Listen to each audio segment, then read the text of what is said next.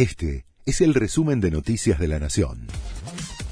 La Nación presenta los títulos del martes 11 de enero de 2022. Por el ausentismo de médicos y enfermeros se resiente la atención en centros de salud. Hay cada vez más aislados por contagios o por ser contacto estrecho de un caso positivo de coronavirus. Mientras las autoridades sanitarias revisan los criterios de aislamiento para los equipos de salud, crece la preocupación y la búsqueda de reemplazos. El gobierno anunció un nuevo acuerdo de precios cuidados. La Secretaría de Comercio Interior llegó a un acuerdo con 158 empresas de consumo masivo para integrar una nueva lista con 1.320 productos cuyos precios quedarán congelados hasta abril y en el resto del año tendrán aumentos trimestrales por debajo del 2% mensual.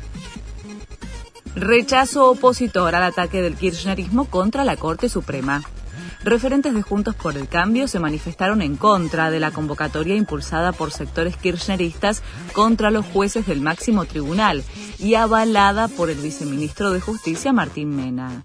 También Alberto Fernández había expresado que la Corte tiene un problema de funcionamiento muy serio.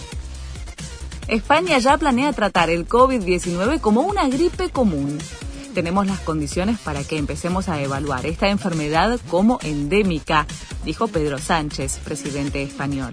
Entre otras medidas, implicaría abandonar la notificación exhaustiva de contagios para pasar a una vigilancia centinela como se aplica con la gripe.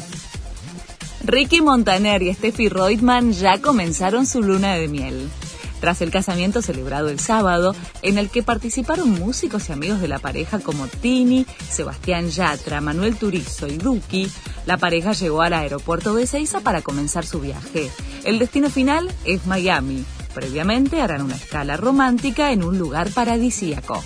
Este fue el resumen de Noticias de la Nación.